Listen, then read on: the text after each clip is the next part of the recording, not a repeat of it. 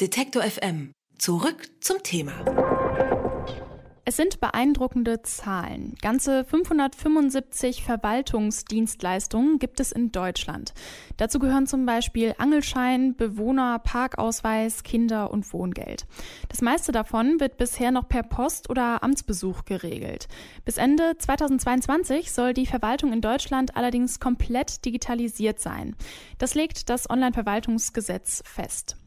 Also 575 Dienstleistungen, Frist bis 2022. Achtung, jetzt noch eine Zahl. Im EU-Vergleich liegt Deutschland bei der digitalen Verwaltung zurzeit auf Platz 24 von 28. Wie realistisch die vollständige Digitalisierung bis 2022 noch ist, darüber spreche ich mit Martin Schallbruch, Informatiker und stellvertretender Leiter des Digital Society Institute in Berlin.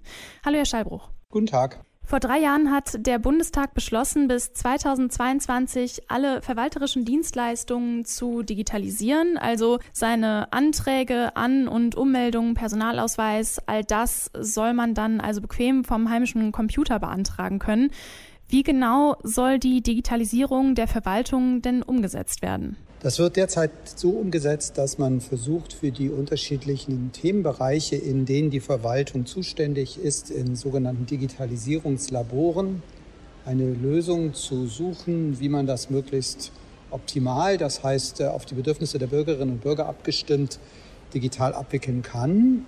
Wenn man eine solche Lösung gefunden hat, beispielsweise für Elterngeld, Kindergeld, Wohngeld, Anmeldung, Ummeldung, Personalausweis, dann wird im nächsten Schritt äh, durch die Veränderung der entsprechenden Gesetze möglich gemacht, dass die ähm, Abläufe auch digital durchgeführt werden können. Und das, was man im Digitalisierungslabor entwickelt hat, soll dann ausgerollt werden, also verteilt werden, verbreitet werden in der ganzen Fläche der deutschen Verwaltung, die ja besteht nicht nur aus dem Bund mit seinen 300 Behörden, sondern auch aus den 16 Bundesländern und aus über 11.000 Kommunen. Und ähm, für viele Dinge, beispielsweise Wohngeld oder beispielsweise Elterngeld, sind eben die Kommunen zuständig. Das heißt, da muss vor Ort in den einzelnen Kommunen die entsprechende Software bereitgestellt werden. Wie realistisch ist es denn überhaupt, dass bis 2022 alle Dienstleistungen digitalisiert sind? Wie schätzen Sie das ein?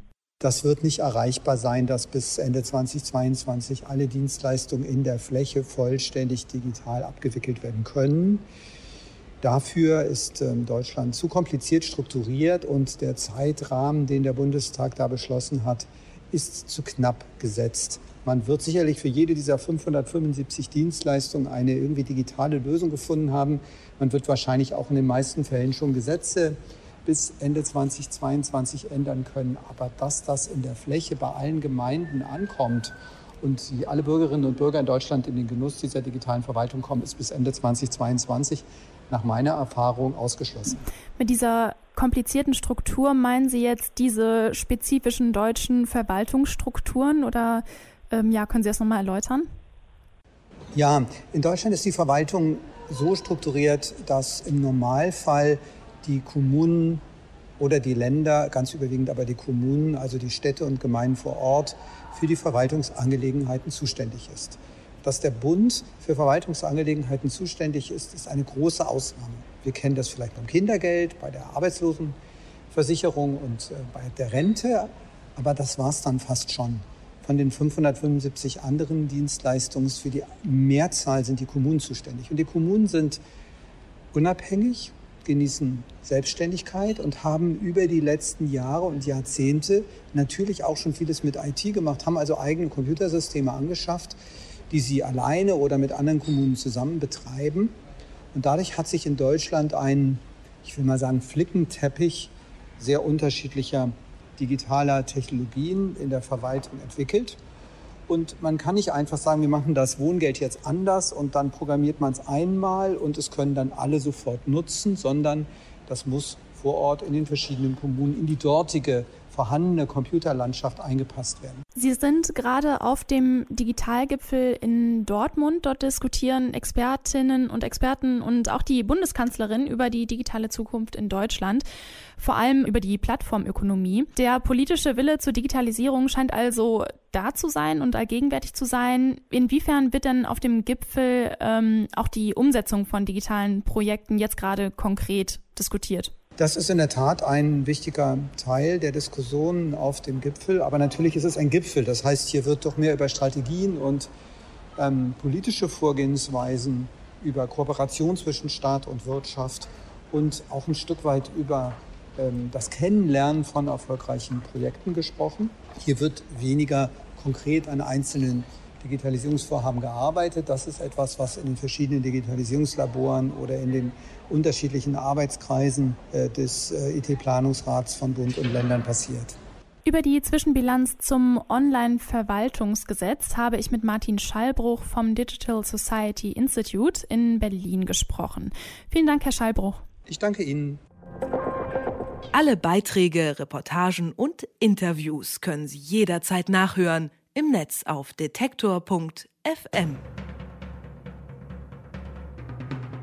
Detektor FM wird 10. 10 Jahre Online-Radio, 10 Jahre Podcasts. Das feiern wir natürlich. Wir danken all unseren Hörerinnen und Hörern und kommen deshalb mit einer Podcast-Live-Tour auch in eure Nähe. Wir reisen vom 11. bis zum 15. November nach Berlin, Dortmund, Leipzig, Hamburg und München. Dort produzieren wir Live-Podcasts mit Brand 1, Antritt, Monopol, PICT und Mission Energiewende. Das große Finale gibt's dann am 16. November im Leipziger Täubchentag.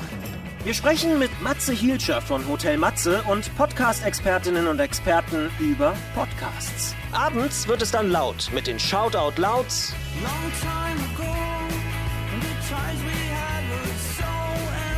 Edna.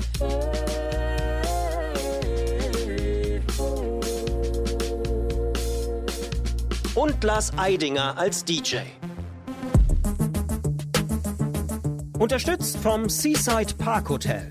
Wir freuen uns auf eine spannende Woche. Kommt vorbei, wenn ihr in der Nähe seid oder wenn wir in eurer Nähe sind. Tickets und mehr Infos gibt's auf detektor.fm.